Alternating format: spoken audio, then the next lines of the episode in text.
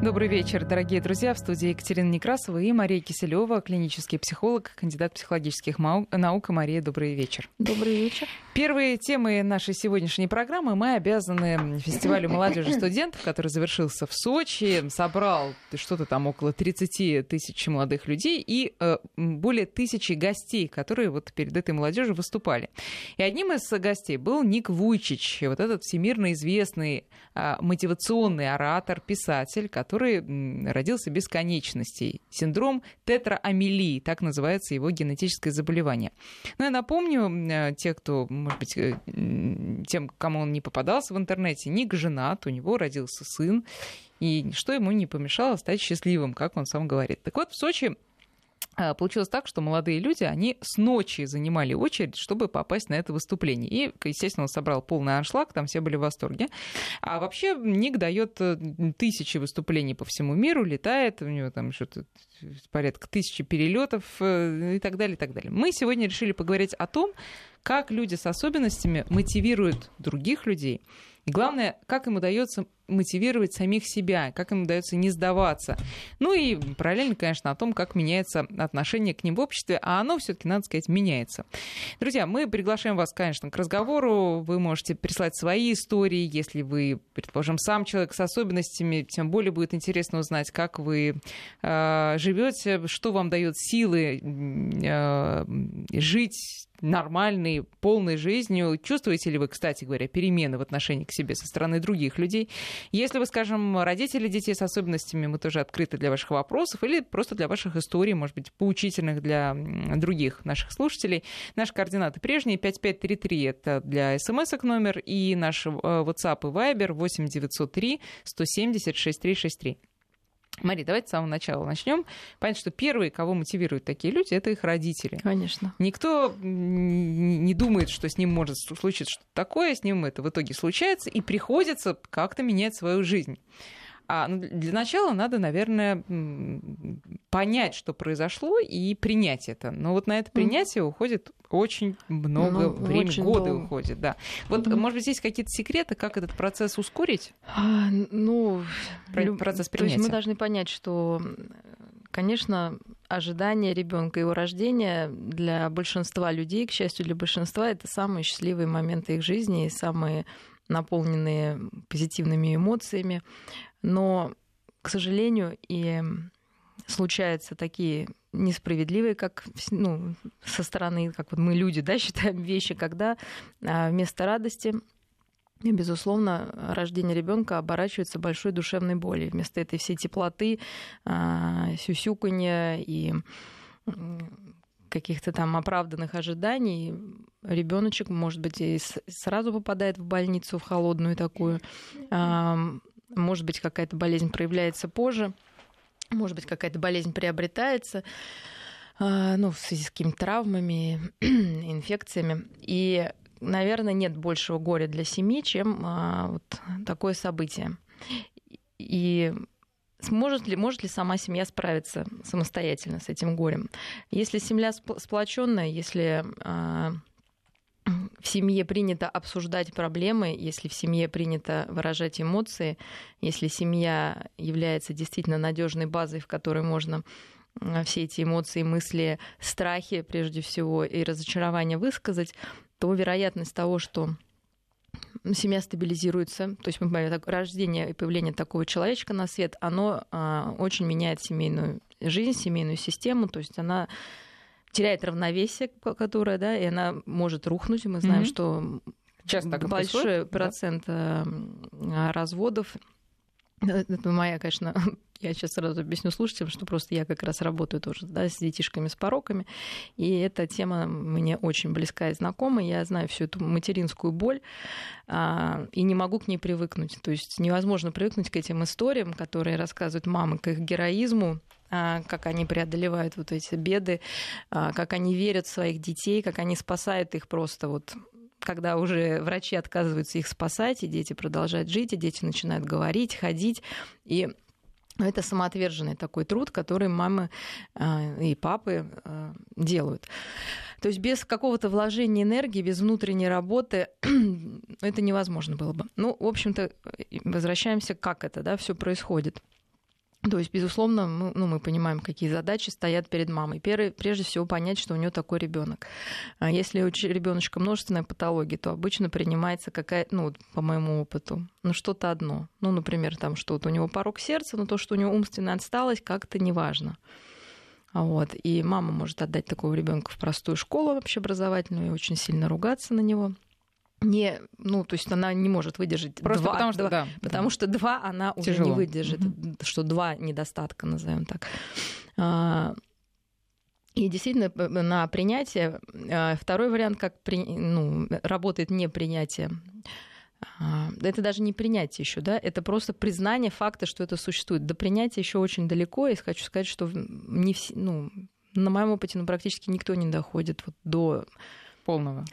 До вот того, что как бы вот до вот этого вот спокойствия, нирваны, и чтобы не было ни капли сожаления, что это случилось, да, ни какого-то чувства вины хотя бы в одном грамме в маме, да, что это случилось ни чего-то еще, ни какой-то раздражительности и ни каких-то несбывшихся вот все равно ожиданий. То есть все это остается ну, в лучшем случае в минимальном каком-то объеме. А в худшем, значит, что начинается? Начинается отрицание. И если это какой-то врожденный порог неочевидный, то есть мама может долгие годы, раз семья, делать вид, что ничего не происходит. А при этом тратится действительно драгоценное время, когда можно для этого ребенка что-то сделать. Если это вот взять мой ну, порог сердца, например, то там идет иногда на часы счет жизни младенцев, и все основные операции вообще делаются на первом году жизни. Если мама не может у себя в голове это уложить, она оттягивает эти процедуры, чем, естественно, ну, хуже делает малышу, но винить нельзя ее за это, потому что действительно это настолько не, вот эта реальность настолько не совпадает с ее ожиданиями, что нужно время, чтобы все это в голове уложилось. И опять же, если нет поддержки, а чаще всего вот просто случай свежий, маленький, мамочке родился малыш э, с пороком сердца и синдромом Дауна. И никто не знает в семье, кроме мужа. Она даже ее мама. То есть ни свекровь не знает. Про что? ни про то, что ребеночек с такими особенностями. Ну, синдром Дауна все-таки это Ну видно. вот, ну, и- значит, они, вот вы понимаете, да, значит, люди скрывают, и не, они скрывают не потому, что они какие-то там, да, вот, а потому что они сами еще не знают, как к этому относиться, и не могут миру заявить. То есть не могут объяснить старшей дочери, как это происходит. Это что был мой это такое. следующий вопрос. Родители действительно часто скрывают и не на первом месяце жизни ребенка, а скрывают и дальше, жизнь, и дальше, да. ну, условно скажем, всю жизнь. А при этом они скрывают, ну, естественно, не от отца, там, не от бабушек, от дедушек, но от, так сказать, широкой, от общественности они скрывают. Это порой заканчивается тем, что ребенок всю жизнь живет в одной квартире, хотя он бы мог с успехом социализироваться. А почему это происходит? Помимо вот э, отсутствия принятия этого факта, ну, может быть, есть еще какие-то причины, и, может быть, это и правильно не галдеть на каждом углу, что Нет, вот у ну, меня, посмотрите, э, что. Мы не говорим, что правильно, неправильно. Вопрос, э, я объясняла сейчас со своим студентом, что когда э, есть права ребенка и обязанность родителей, э, собственно, предоставить ребенку возможности для развития. Любому ребенку. Здоровому и тем более больному. А Вот. И смотрите, если, например, мы видим в семье насилие, и ребенку вот эти сцены насилия и издевательства над ним не дает нормально развиваться, мы говорим, это плохо. Да, мы кричим об этом и говорим, что это ой, ужас, Мгм. бедный ребенок. Но когда мы видим ребеночка с особенностями, которому тоже не дают развиваться, очень добрые и любящие родители, это тоже ужас. Я говорю, что мы встречаем детей в 15-16 лет с такой педзапущенностью только потому, что родители не знают, куда пойти, не знают как. И самый главный ответ на ваш вопрос им стыдно. Потому что у нас, к сожалению, в обществе стыдно иметь такого ребенка. Это только у нас стыдно. общество. Я думаю, что в голове это, ну, то есть при рождении это у любой мамы может возникнуть. Дальше нужно помочь ей. А Что значит стыдно? Значит, я дефектная женщина, родила дефектного ребенка. Нет, не обязательно. Мне кажется, просто Я рассказываю вам, как это неудоб- бывает. неудобно ходить вот с таким ребенком, на тебя будут все слушайте, смотреть. это вы слишком утилитарно подходите. Ну, я все-таки, как говорится, работаю с душами, а не просто с тем, что мы видим и себе можем внешне описать. Конечно, неудобно. Ну, и когда неудобно, когда твой ребенок, простите, мешает там другим где-то на площадке, как неадекватно ведет, какое чувство это вызывает? Стыд, конечно. Стыдно. Я же вам говорю, что это Но стыдно. Это, да, это стыдно, безусловно. Стыд это основное чувство. Просто вот, не всегда он связан с чувством вины матери. Это просто вина стыдно. есть всегда, это сто процентов. То есть, э, но стыд и вина разные вещи. Да. А вообще ну, давайте вещи. О, о стыде поговорим. Вот, то есть это стыдно. Почему? Потому что есть ну, наша нарциссическая часть. Стыд это а, такое очень архаичное, древнее, ну, самое, ну, одно из ранних более чувств, в отличие там от вины, когда а, ты ну, как бы ждешь еще внешней оценки. И оно очень связано с нарциссизмом. Вот опять же я возвращаюсь, что я какая-то дефект, ну то есть это прям связано с таким, знаете, mm-hmm. вот внутренним дефектом, что что-то во мне не так раз или в нашей семье, но обычно это личная да, история всегда у каждого человека, что вот получилась вот такая история. Вот чувство вины, оно другое, оно более зрелое, это уже у тебя внутренний есть такой осудитель, назовем так, и ты перед ним да, держишь ответ, а не перед соседкой по лестничной клетке. Вот. То есть ты уже можешь внутри что-то делать, и, и чувство вины от стыда чем отличается? Тем, что человек пытается исправить ситуацию. То есть чувство стыда он прячет этого ребенка и не показывает, а чувство вины он старается, наоборот, для этого ребенка что-то делать. Как заниматься... бороться с этим чувством стыда? сложно бороться в одиночку, скажу честно. Сложно особенно даже в терапии. Когда, да, особенно когда на детской площадке остальные родители начинают показывать на твоего ребенка пальцем, ну, забирать смотрите, своих детей и уводить их подальше. Ну, если... Вот опять же расскажу опыт, ну, например, нашего центра реабилитационного, где лежат, собственно, детишки с врожденными пороками сердца, но очень сейчас просто с каждым днем какой-то большой процент детей со, с дополнительными угу. а, да, ну, заболеваниями, да. ну, они сопутствующие или дополнительные. А, все играют вместе. Понимаете, когда а, взрослые настроены, естественно, ну как позитивно, я бы сказала, даже просто нейтрально, Нормально, вот, да. то никто вообще не замечает, что происходит. Но, может быть, это мамочки специальные. Почему? Потому что они знают вообще, что такое душевная боль, связанная с болезнью ребенка, даже если у тебя нет там синдрома Дауна Конечно. дополнительного. Угу. И они, наоборот, с сочувствием относятся к происходящему и помогают всегда мамочкам там, с более сложными детками, и присмотрят, и где-то помогут. Вот, то есть я к чему говорю, что человек, в принципе, способен на эту эмпатию. Вот тогда, но если с ним то есть это, это не то, что, знаете, автоматическое, произошло. нет, но это все равно это не автоматическое, это какая-то наша, у каждого личная реакция, почему мы отторгаем этих детей. Отторгаем, потому что, ну, на самом деле нам самим страшно. Ну, статистика же известна, что в основном детишки рождаются совершенно нормально, ну, там, с какими-то отклонениями, могут родиться в совершенно нормальной семье. У молодых, здоровых суперродителей, вот сейчас там у нас тренер по плаванию. Угу. Только здоровый образ жизни, лыжи зимой, бассейн, там все красивейшая женщина, умнейшая, муж такой же молодец, двое детей здоровый, третий совсем тяжелый, совсем тяжелый. То есть ей сразу показали, например, отказаться от него, и два года он просто лежал. Я, и что я говорю, как, что вы делаете? Она говорит, я просто... Ей сказали, что ничего не будет с ним, с этим малышом. Ну, так он будет лежать, вы себе крест на себя взяли, ну, как у нас mm-hmm. там любят, да? вот, но Смотрите, вот что с этой женщиной было правильно, это ее самооценка. Она не пострадала от того, что у нее такой ребенок. То есть мамочка, которая с низкой самооценкой выходит на площадку, где на нее показали пальцем, она полностью разрушается, потому что у нее есть какая-то нарциссическая ну, недостаточность, назовем так. То есть для нее это вообще невыносимо уже. А ей все равно, она сказала, это мой ребенок. Я не стала хуже от того, что он у меня родился. Я как была там, да, Елена Петровна, я так ей осталась, со своими достоинствами, со своими недостатками, с двумя здоровыми детьми, с одним не очень здоровым. Я не откажусь ни от здоровых, ни от, ни, ни от больных, это моя семья. Вот если вот это в голове происходит, Конечно, все ну, как бы проще психологически. Вот а, это очень повезло семье, если в, в этой семье такие родители, которые могут такую правильную установку себе задать. Но а, правильная установка родителей не всегда равно такая же установка у этого самого ребенка. И вот давайте я предлагаю послушать сейчас а, очень коротко а, фрагмент выступления Ника Вучича. Mm-hmm. Это он на TED, это, это, это известной конференции американского фонда TED, TED Talks говорил о том, что ему говорили родители, но тем не менее, что ему приходилось переживать э, день ото дня. Вот давайте первый синхрон. And in our life, my parents always taught me Родители учили меня. Мы не знаем, почему ты родился таким. Но у нас всегда есть выбор. Либо злиться на то, чего у нас нет, либо быть благодарным за то, что у нас есть. Трудность этого выбора было первым, с чем мне пришлось побороться. Особенно в начальной школе, когда меня часто обижали одноклассники. Вот знаете, потом он рассказывает, что когда ему было 8 лет, он попытался покончить жизнь самоубийством, а именно, ну, там выбор у него был, был невелик, утопиться в ванной. Но потом, в последний момент, ну, во-первых, я не знаю, реально ли было ему утопиться в ванной, но дело даже не в этом. В последний момент вот что его остановило. Он подумал, что если мои родители, которые столкнулись со всем этим, еще и столкнутся с тем, чтобы плакать на моей могиле, это, наверное, будет для них чересчур. Поэтому он, значит, остановился. Но потом он рассказывал, какой какое большое время э, заняло, э, чтобы какой-то найти смысл и опору. Вот какие слова надо говорить ребенку, когда он уже начинает понимать свои отличия, чтобы он осознал ценность и своей жизни тоже?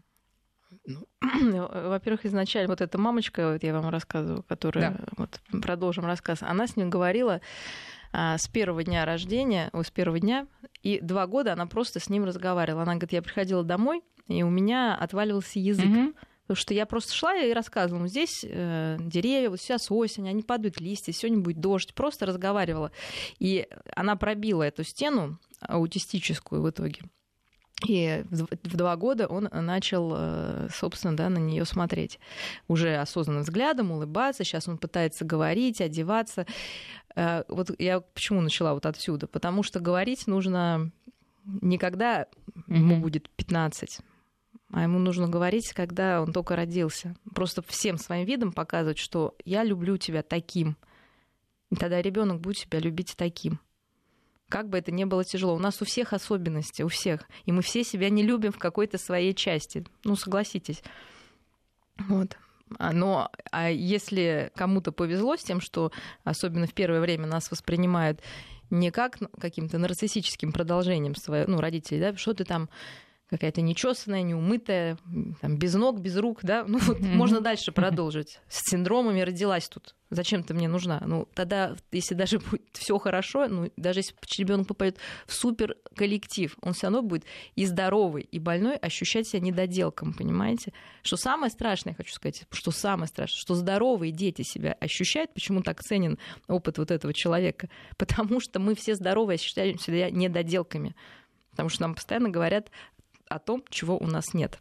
Что мы без руки и без ноги в фигуральном смысле. Конечно. И без головы Но постоянно еще, да. нам говорят, чего у нас нет. Нам редко, ну, сами знаете, особенно ну, родители сейчас вспомните себя и свое детство, и как вы общаетесь с детьми. Но только о том, чего нет. Чего есть, но обычно это как бы, ну, есть и есть. Mm-hmm. А представь, и, собственно, что дают нам эти люди? Ценить то, что у нас реально есть. Что у вашего ребенка есть руки, ноги, голова. Какое это счастье. Я даже, ну, честно сказать, своим детям говорю.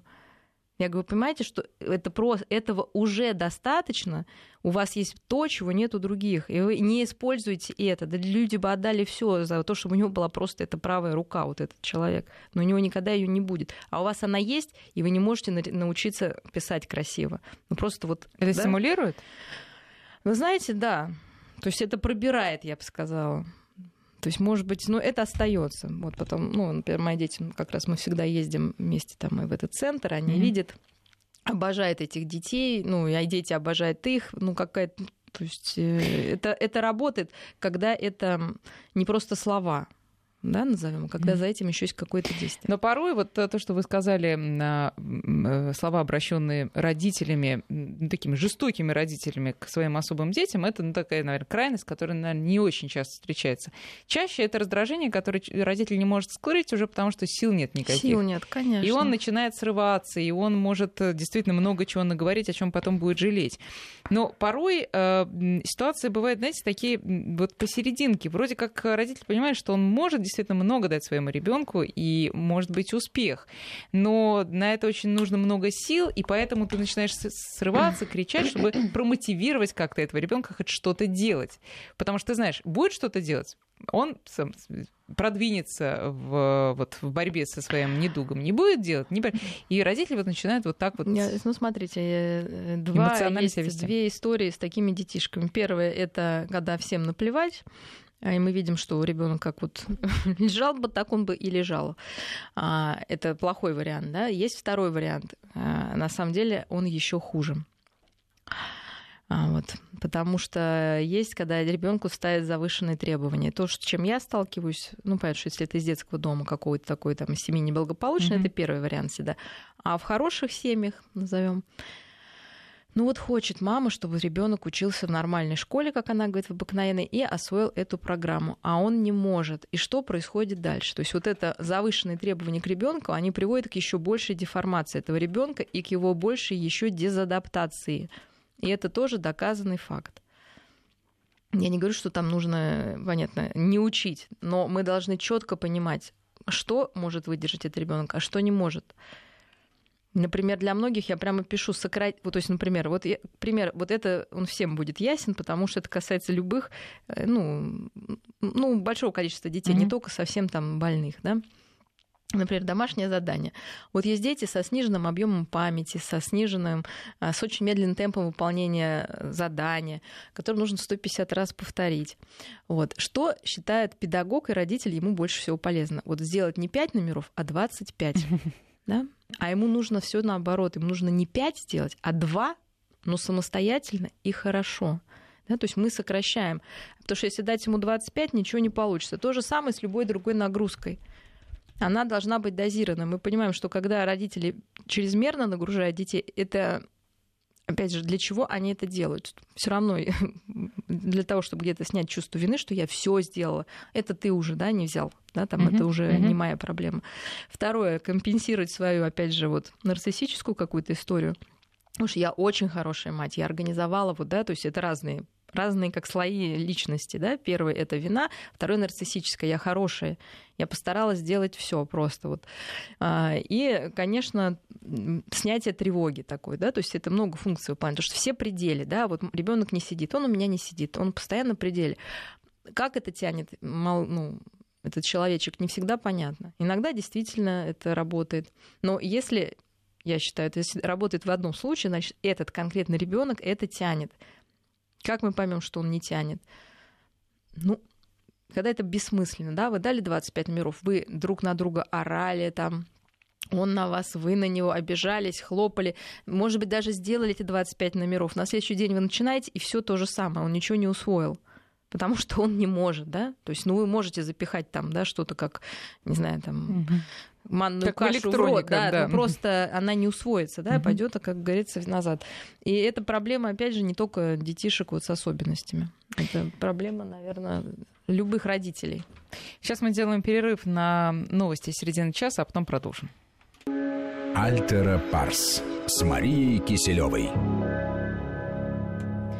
19.33 в Москве. Мы продолжаем разговор с Марией Киселевой. Говорим мы сегодня об особенностях людей, особенности, об особенностях жизни людей с особенностями.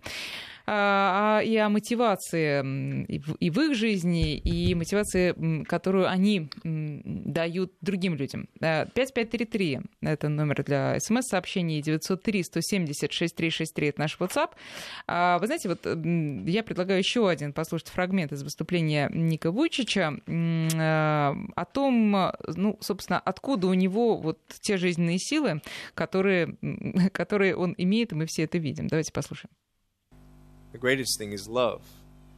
When we feel like we don't have enough love and we don't have enough hope, Главное — это любовь. Когда ее мало, когда нет надежды, мы начинаем терять жизненные силы. Когда я был маленьким, я был сильно ограничен в возможностях. Но мои родители любили, поддерживали меня и говорили, что я прекрасен такой, какой я есть, и не надо переживать из-за того, что говорят другие.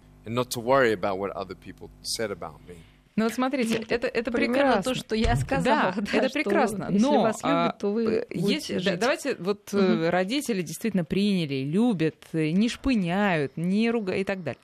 Но стоит этому человеку выйти за порог дома, ну все же заканчивается. И вот ну, давайте прямо угу. вот сейчас, Мария, извините, угу. Конечно, пришло сообщение да. от Романа, очень тоже красноречивое. Он отозвался на историю про детскую площадку и говорит, что да проблема-то не в родителях на детской площадке, а в самих детях детях, у которых нет лояльности.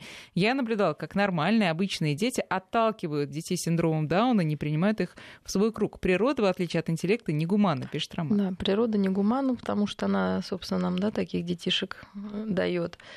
Первое. Второе. А, Еще одна проблема родителей детей с особенностями, особенно если это единственный ребенок, им кажется, что вот нормальные дети, вот их никто не отталкивает на детской площадке, что вот они вот все пришли и начали играть. Ну, меньше отталкивают. Ну, первое, да, первое. Мой тезис первый, да, то есть есть иллюзия, что дети как-то все должны дружить. Первый тезис. И второй тезис, что если ребенок с особенностями, тем более его нельзя отталкивать, что все должны подбежать и начать им заниматься.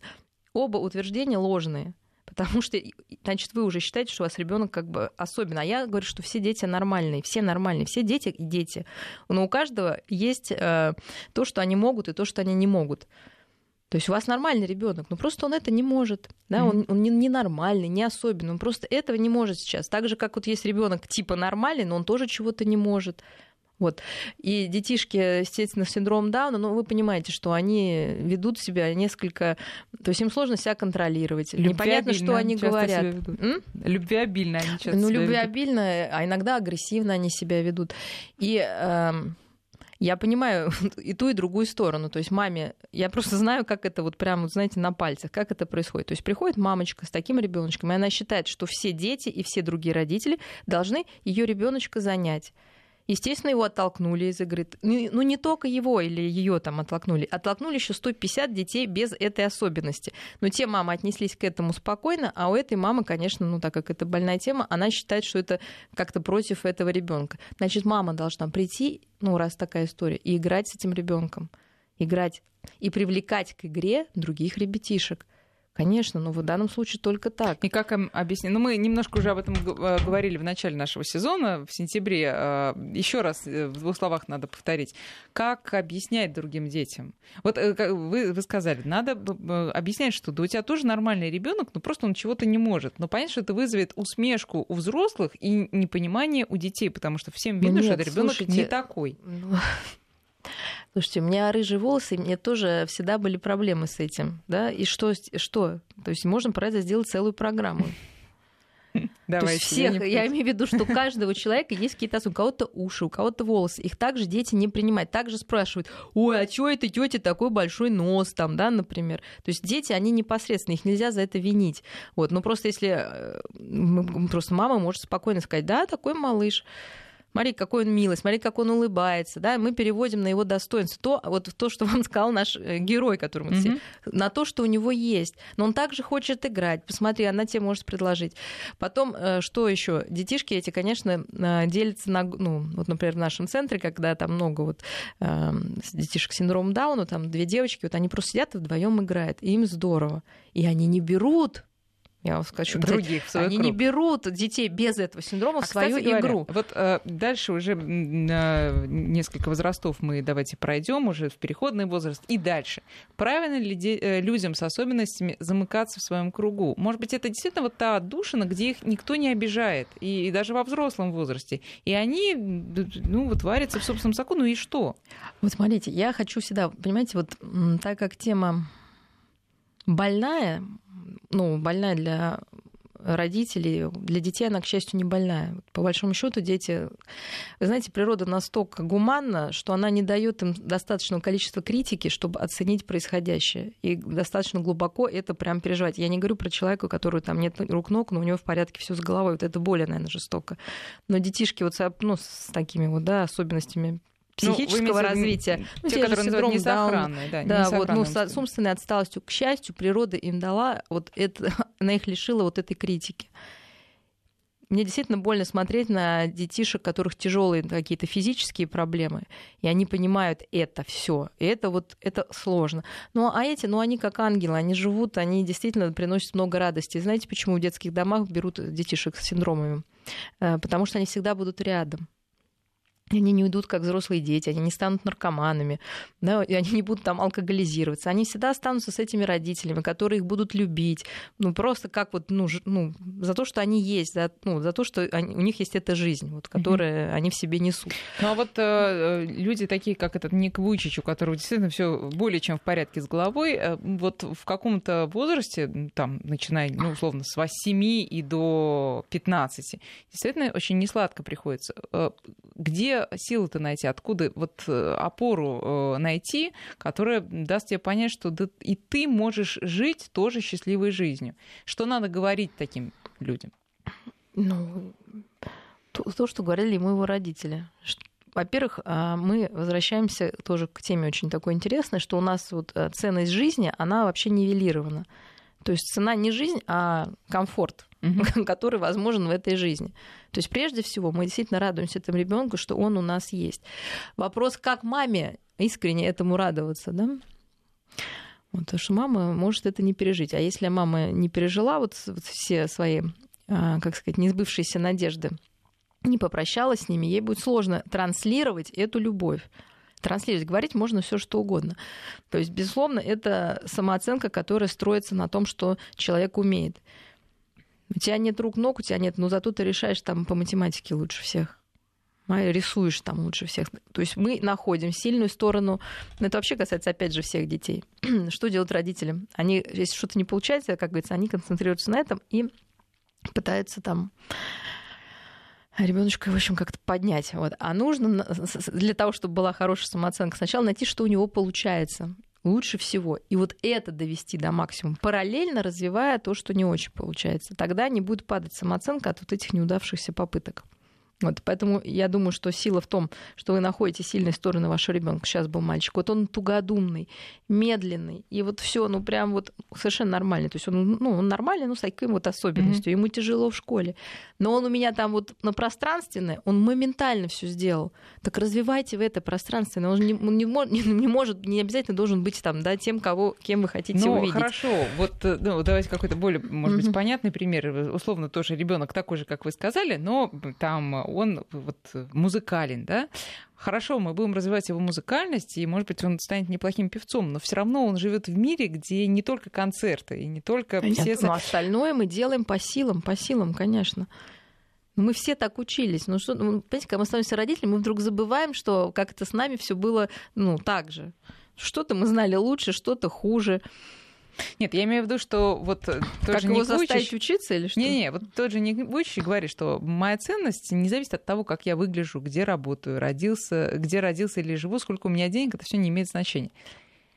Как бы вот в остальные головы это внуши, э, вбить, понимаете? Потому что люди э, оценивают прежде всего это, и отсюда вот неприятие Нет, общества. Кто оценит? Вот мне не важно, вот как, так же, как этому человеку, что про меня говорит, вот сейчас, ну, понимаете, да, кто-то, сколько, в чем я одета там или я не одета. Вот мне все равно, понимаете, я живу для себя, а не для того человека, да, который но... меня оценивает. Также про детей. Смотрите, мне все равно, что думает Мария Ивановна про моего ребенка. Это правда, но даже обычному человеку с руками, ногами и э, шустрой головой порой не просто найти себе круг общения. Этому вот именно сложнее. я хотела сказать, что вот в том-то все дело. Вот, вот я вы, ушла в мысль, да. То когда вы меня спрашиваете, хорошо ли, что эти люди общаются вот сами между собой, да, да, вот, а мне говоря. хочется хочется ответить, а вы общаетесь, у вас же тоже не совсем миром, наверное, да, вы тоже себе создали круг общения, которым вам комфортен.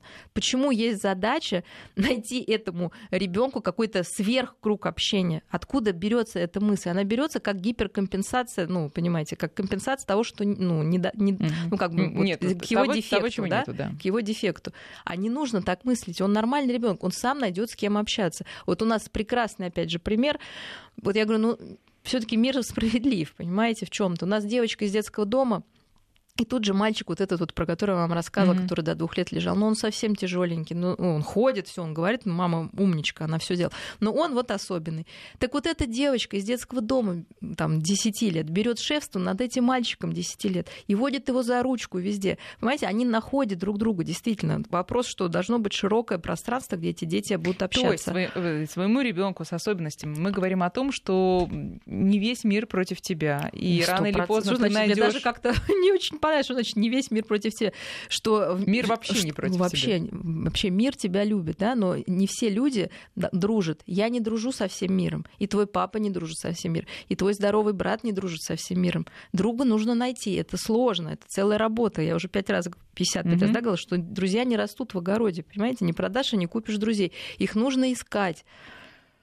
Вот, но если ваш ребенок нашел какого-то друга, во-первых, эти друзья могут меняться, скажу сразу, да, потому что детишки с особенностями, они отстают. Часто детишки вот такие тоже недолюбленные, они берут шефство вот над этими. И вот у них получается какая-то дружба. Mm-hmm. Отлично. Сейчас это так, в следующий раз будет что-то по-другому. Ну, это так же, как в простой так жизни. Как и, да, в обычной жизни. Сейчас мы делаем перерыв mm-hmm. на прогноз погоды, а потом продолжим. Альтера Парс с Марией Киселевой. Мы продолжаем. Напоминаю, наши координаты 5533 смски 903 170 6363 наш WhatsApp и Viber. Давайте немножко поговорим о том, как э, другим общаться а, нет, давайте об этом немножко попозже. Сейчас вот я хочу прочитать э, сообщение от Эдуарда, нашего друга из Малаховки, э, постоянного слушателя, который вот что нам написал. Когда у хороших знакомых родился ребенок с физическим дефектом, то стали меньше общаться. Помочь невозможно, бесконечно сострадать это навязчиво. Несчастье, несчастье а, подспудно висит вопросом некой недоговоренности, ситуации безвыходная. Вопрос, как э, действительно реагировать, когда у знакомых такое произошло, у, там, когда у твоего там, сына, ну, если ты бабушка, дедушка и так далее. Ну, правда, это разные, конечно, вещи, бабушка, дедушка и нет, знакомые. Нет, но... я просто думаю, что, ну, что значит реагировать так, как вам реагируется, потому что мы не можем свои собственные эмоции заранее запланировать, на то они эмоции. А вопрос, э, что происходит с семьей, когда появляется да, такая история. Ну, это, кстати, со взрослым человеком, если у него обнаруживается болезнь, очень часто люди замыкаются действительно в себе. Вместо того, чтобы искать эту поддержку вовне, которая очень нужна, и это доказано, что социальная поддержка является одним из главных факторов и выздоровления самого человека, и выздоровления ребенка. Неважно, да, в любой болезни без мы социальные существа. Вот в изоляции мы очень чахнем, чахнем, да, очень чахнем. Даже люди, а, ну такого аутистического склада назовем, все равно им нужна какая-то доля, может быть меньшая, но все-таки общение нужно. Вот, что, видимо, ну, это с одной стороны. С другой стороны, мы объективно понимаем, что семья, в которой такой ребенок, очень много сил и энергии и времени тратит на этого ребенка. Действительно, не всегда может общаться, может быть, ей бы и хотелось, у них там все нормально. Вот, но получается, что они выпадают из каких-то праздников, там, мероприятий, потому что уже долго не посидишь, нужно ехать домой, там быть с этим ребенком э, и так далее. То есть мы с пониманием относимся к этим историям. Тогда, если просто у них нет времени, стараемся, наоборот, их навещать. А, а, и, и наоборот, если человек там аутизируется, ну или семья как-то пытается отдалиться именно в том плане, что ей кажется, что она будет какой-то обузой mm-hmm. и что никто не поймет, а, то мы, во-первых, уважаем это право, с одной стороны, а с другой стороны мы остаемся как бы рядом. То есть мы сами звоним, хотя бы там сейчас смс что угодно, просто спрашиваем, что происходит, может, какая помощь. Вот я туда иду, может, сходишь. И в какой-то момент сработает, да, что ваши планы совпадут. Просто не нужно совсем бросать этих людей. Ну, типа, тебе не нужно, там, два месяца мы с тобой не общались, ну и живи как хочешь. Но То есть интересы... поддерживать такой все равно какой-то да, контакт. Но интересы порой настолько расходятся, что уже общих тем не, не остается, потому что... Вот это признак того, что в этой семье, конечно, где этот ребенок все таки она не приспособилась. Потому что в идеале, конечно, больной ребенок не может стать единственной темой а, в семье. Вот это плохо. И мы учим мамочек, я ну, лично, да, и мы психологи, а, что как если бы он был здоров, что бы вы еще делали? Угу. Вот, и мы находим какие-то совершенно безобидные вещи. Начиная от того, что я бы пошла в салон, чем тебе ребенок больной мешает там пойти в салон? Ничем не мешает. Да зачем? Нет. Зачем? Вот, нет. Ну, зачем, когда я вернусь к нему и нет, опять... слушайте, дальше, дальше, дальше, да, мы, мы пишем там круг, там вот мы сейчас учились как раз со студентами жизненного баланса. Как если не был, что должно быть в жизни, чтобы она была гармоничной? То есть мы убираем этот пласт вообще. Он есть, да, он есть. Что еще и куда мы можем это воткнуть? Ну, естественно, мы реалистично это все втыкаем. Обычно получается найти и а, еще вопрос, почему люди так делают? Им кажется, что они теперь мы возвращаемся к чувству вины, недостойны этой радости. Угу. Да, вот, то есть у меня больной ребенок, как я уйду? А, а я вам скажу. А он останется. А один. он останется да. один там с бабушкой или с няней, социальным работником. Или вообще один. Вот, если или он постарше, да. Ну, если его можно оставить. Я вам вот что скажу, что нет ничего большего счастья для ребенка, чем видеть счастливые глаза мамы. Мама не может, как вы уже мне сказали, ну, заметили, да, она не робот, она не может только быть э, донором. Ей тоже нужно откуда-то брать энергию и откуда-то брать радость, чтобы подпитывать своего ребенка. То есть нужно понять, что я это делаю для своего ребенка. Я иду в парикмахерскую для своего ребенка, потому что красивая мама всегда лучше, чем некрасивая мама для своего ребенка. Понимаете, да, если мама с папой пошли там на свидание, и они пришли с горящими глазами и любят друг друга, нет большего счастья для ребенка любого с любыми mm-hmm. особенностями видеть, что родители друг друга любят, и они остаются как пара. То есть, если уж вы за ребенка, тогда и делайте что-то еще, кроме того, как там сидеть и трястись около него. Хорошо, следующая тема. Как общаться с самим этим особым человеком. Вот э, Ник Вучич говорит, что люди к нему подходят, когда они специально даже руки прячут за спину, чтобы быть таким, как он, и начинают с ним обниматься, ну, как могут, шею там положат ему на плечо.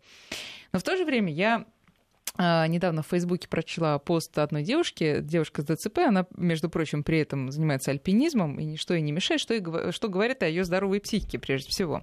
Так вот, я с сокращениями прочту то, что она написала. А, в СМИ часто употребляют выражение «он страдает ДЦП». Я не понимаю, что это значит. Я не страдаю ДЦП. А, точнее, ДЦП меня не напрягает, точнее, не напрягало бы, если бы не одно большое «но».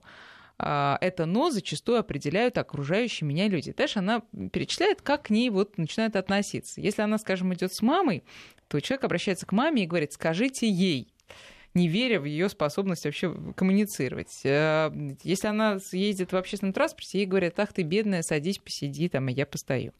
А, ну, это не считая, естественно, тех случаев, когда от нее шарахаются или там оскорбляют. То есть а, а какая тогда, какое поведение правильное? Ну, я же сказала, как к нормальному человеку. То есть вы все вот говорят, что надо относиться как к нормальному человеку, ну, просто который надо, что-то не знает. И не надо проявлять повышенное сочувствие. Не нужно проявлять, появлять. А хочется же. Ну вот, Всё понимаете, время же хочется. Вот это. Почувствовать себя матерью, матерью Терезы и вот так. Проявляйте вот. восхищение, поменяйте сочувствие на восхищение, если вас переполняет чувство. То есть это будет лучше потому что, ну, ваше сочувствие, оно ни к чему вообще, да, то есть если человек нуждается в... Ну, слушайте, во-первых, э, начнем от, от, от, от печки. А, есть такое понимание, как человеческая эмпатия, и нормальные два человека, вот вы же понимаете, что, я, ну, как, я, я понимаю, что вы от меня ожидаете, какого эмоционального выражения. Да, в общем-то, как бы, и это нормально э, считывать и обмениваться вот такими, знаете, посылами, что я жду. То есть, если девочка там взрослая э, с какой-то болезнью, неважно, сама начинает говорить, но ну, мы можем, по крайней мере, если совершили ошибку, быстро перестроиться, извини, сказать, слушай, извини, что-то я даже не подумала.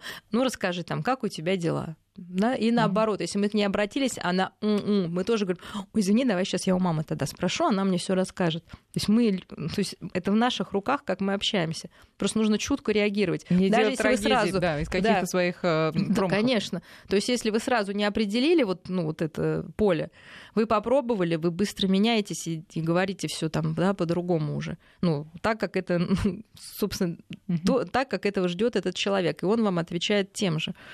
Ничего нет такого. Ну, то есть мы боимся общаться, мы боимся строить отношения. Нам кажется, что все должно как само собой куда-то течь. Но так не бывает. Ну, в смысле, бывает, но обычно это ни к чему течет куда-то не туда, куда мы хотим. Поэтому ошиблись в этой жизни, там, я имею в виду, с таким ребенком, не с таким ребенком.